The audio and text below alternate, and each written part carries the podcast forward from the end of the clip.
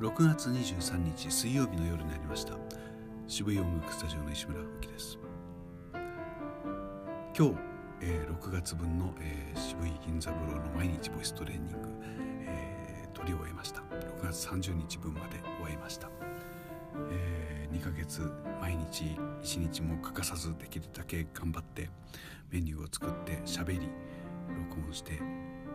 BGM をつけ編集してさらには音声広告みたいなもの1分キャスティングのおすすめみたいなものをたくさん作って、えー、やたらと1日分が長くなってきたんですけれども、えー、充実した内容になってきたかなと思います。まあ、こうやってネタを出して出して、まあ、それでもまあ触りだけなんですけれども、